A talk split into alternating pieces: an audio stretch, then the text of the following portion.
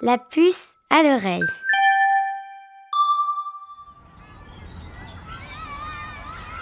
Moi, je m'appelle Ophélie, j'ai 29 ans et euh, je travaille maintenant dans l'agriculture urbaine euh, depuis, euh, on va dire, un an et demi, sur les toits de Paris. Alors, je ne suis pas arrivée dans ce métier comme ça par hasard. Ça a été un long chemin. Donc, j'ai été journaliste, j'ai travaillé à la radio, et puis je lisais beaucoup des lectures sur le retour à la terre, sur l'alimentation aussi. Puis j'avais de plus en plus d'amis autour de moi qui devenaient végétariens. Et ça, moi, ça m'a beaucoup questionné sur euh, bah, ce que je mettais dans mon assiette. Et j'ai eu envie de savoir euh, vraiment euh, comment pousser les légumes, comment on faisait des pâtes, des choses comme ça.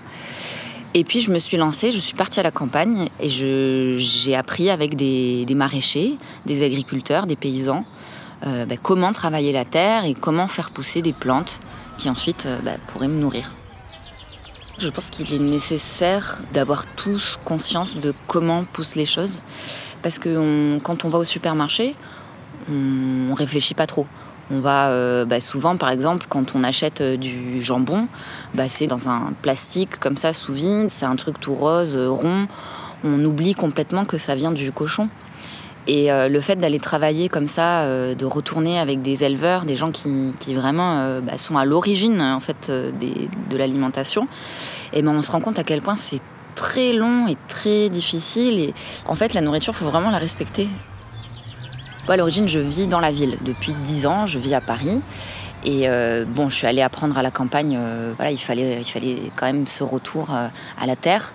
Mais je me suis rendu compte aussi que j'adorais la ville, que j'étais bien là-bas parce que j'avais tous mes amis, parce qu'il y avait plein d'opportunités culturelles. je pouvais sortir au théâtre, voir des concerts, des choses comme ça. Et ça, ça me manquait quand j'étais à la campagne. Du coup, j'ai décidé de rentrer à Paris en me disant Ok, c'est moins facile de cultiver des légumes dans cette ville, mais justement, il y a plein de choses à faire. Et il y a peut-être d'autres manières de cultiver qu'on peut inventer, ou qui existent déjà, mais en tout cas, voilà, on peut s'y mettre. Mais en fait, l'agriculture urbaine, eh ben, c'est quelque chose qui peut prendre plein de formes différentes. Donc ça peut être euh, bah, des vraies cultures de légumes et de fruits sur des toits, par exemple, les toits d'une école, les toits d'une piscine. Mais ça peut être aussi euh, ce qu'on appelle les jardins partagés. Alors les jardins partagés, ben, c'est euh, des espaces qui pendant longtemps ont été abandonnés ou mal entretenus. Et les habitants du quartier prennent possession de cet espace et le cultivent. Donc c'est super parce que ça permet d'avoir voilà, des, petits jardins euh, comme ça quand on n'a pas forcément la place, quand on vit dans un appartement euh, en ville. Et puis en plus, ce qui est génial, c'est qu'on peut le faire avec ses amis, ses parents, ses grands-parents.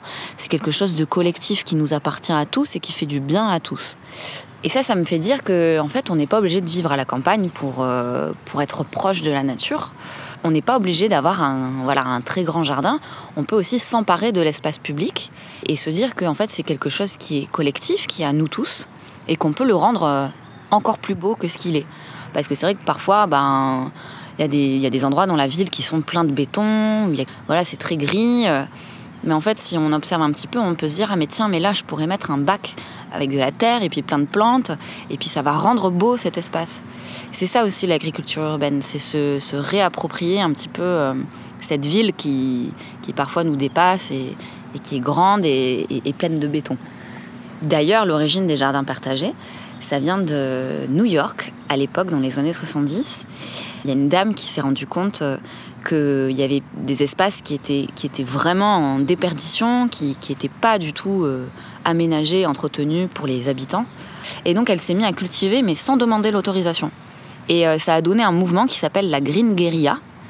C'est l'idée un peu de, de se dire qu'on n'a pas besoin d'attendre des, des autorités pour végétaliser. L'idée, c'est de se dire que bah, la nature, elle appartient à tous, qu'on y a tous accès, on y a tous droit, on a tous le droit de sentir et, toucher les plantes, et que du coup, on, peut vraiment euh, faire pousser des choses un peu où on veut.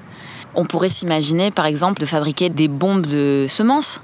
Alors euh, voilà, on pourrait prendre de l'argile, de la terre, et puis euh, y mettre des semences à l'intérieur, et puis les balancer comme ça dans des lieux qui sont pas forcément accessibles.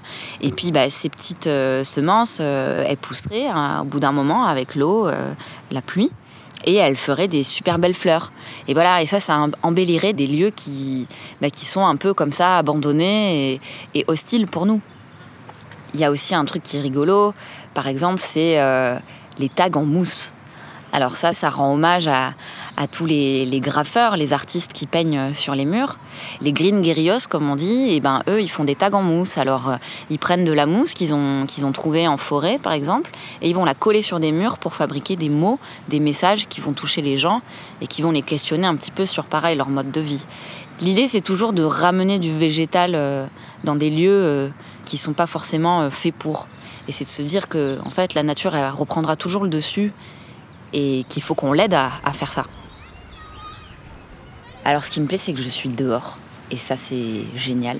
Je, passe mon temps dehors et du coup, je suis beaucoup plus en lien avec, euh, avec les éléments, euh, la pluie, le soleil. Euh, je suis beaucoup plus sensible à ça. Alors qu'avant, ben, je passais mon temps dans le métro, dans un bureau. J'étais moins euh, en, ouais, en contact avec euh, l'extérieur. Du coup, on est beaucoup plus sensible au bruit, aux odeurs, au toucher aussi. Euh, comme on touche des végétaux, la terre toute la journée, c'est beaucoup plus sensoriel. Et puis, ça aiguise le regard. Parce que quand on est maraîcher ou paysan, il faut qu'on surveille un peu ces, végétaux. On va être beaucoup plus observateur, par exemple, de, quand il y a des, des mauvaises herbes ou des insectes donc je pense que c'est nécessaire de, se rendre compte vraiment, euh, tous à notre petite échelle, hein, juste en, se rendant compte de comment pousse une tomate.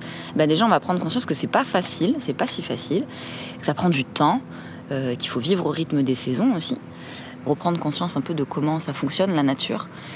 Et puis après, pour moi, il y a, un enjeu vraiment euh, autour de l'écologie, parce que euh, on entend de plus en plus parler euh, du fait que bah, les espèces animales, elles, disparaissent, qu'il y a une augmentation des températures. Et bah, ça, ça joue aussi à cause de notre manière de consommer. Et donc, quand on achète un mauvais produit, faute de temps ou d'argent, et eh ben on contribue à, ces mauvaises choses, euh, voilà, euh, ces catastrophes écologiques, comme on dit. Je pense qu'on peut faire plein de petites choses dans son quotidien euh, pour, on va dire, améliorer et limiter les dégâts, puisque de toute façon, on n'est pas des super-héros, on ne pourra jamais sauver la planète tout seul, mais c'est vrai que chaque petite action peut quand même avoir des conséquences au moins sur son entourage. Moi, si j'avais 8 ans, et eh ben, déjà, je ferais attention à bien éteindre euh, la lumière quand on sort d'une pièce, ne pas laisser couler l'eau quand on se brosse les dents. C'est aussi, euh, moi je dirais, pour commencer, d'ouvrir un peu votre regard et, d'observer ce qui se passe. Il y a toute une vie en fait autour des plantes. C'est pas juste des petits, des petits trucs verts euh, comme ça qu'on mange de temps en temps. Il y a, y a tout un univers autour vivant qui existe et qui est assez magique en fait. En parlant de magie, on peut parler euh, des plantes médicinales. Moi, je m'y suis intéressée parce que depuis toute petite, je suis super intéressée par les sorcières. Je trouve que c'est des personnages euh, fascinants et, en fait qui, savent plein plein de choses de la nature.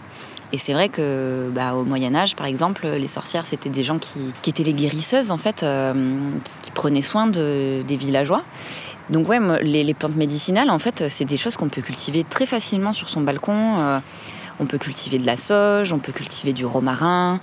Et c'est vrai que moi, avec les plantes médicinales, comme j'ai découvert un petit peu euh, leurs vertus, eh ben, j'arrive à, soigner des petits bobos, par exemple, euh, quand j'ai un mal de gorge ou un mal de tête. Eh ben, je sais maintenant euh, quelle plante va pouvoir me faire du bien. Alors si je suis vraiment très très malade, eh ben, je prendrai des médicaments. Mais j'ai appris à, à, voilà, à me, soigner parfois des petits mots comme ça. Et je me fais souvent des tisanes. Du coup, bah, j'ai l'impression que c'est des petites potions magiques. Et ça, j'adore. Et du coup, bah, au bout d'un moment, je me sens un petit peu sorcière moi aussi. Moi, si je pouvais vous donner euh, des petits conseils pour vous lancer, puisque si euh, vous avez envie et, que vous savez pas trop comment vous y prendre, eh ben, je vous dirais euh, d'aller d'abord tout simplement demander à vos parents ou vos grands-parents si il serait possible d'installer un petit bac dans lequel vous allez faire pousser des petites tomates cerises ou alors des plantes aromatiques qu'on peut rajouter dans sa salade ensuite. Ça peut être aussi euh, bah, en parler à votre maîtresse ou votre maître d'école et euh, lui proposer de créer un jardin. Et puis comme ça, vous seriez euh, en collectif à, vraiment prendre soin des plantes et puis voir comment elles poussent tout au long de l'année.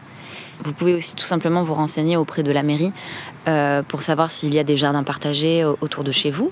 Et puis vous pouvez aussi tout simplement commencer par aller à la bibliothèque, lire des livres, euh, aller sur internet et regarder euh, bah, à quoi ressemble euh, telle ou telle plante.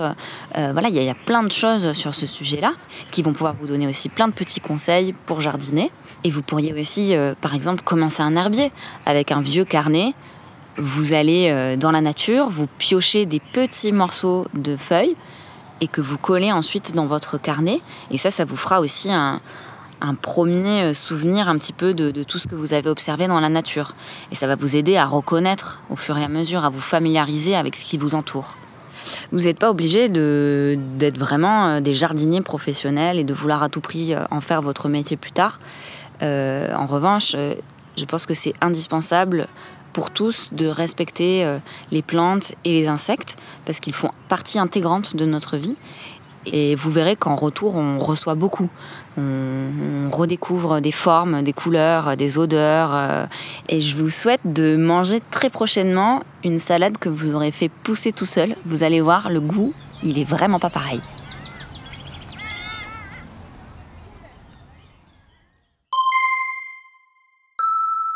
La puce à l'oreille.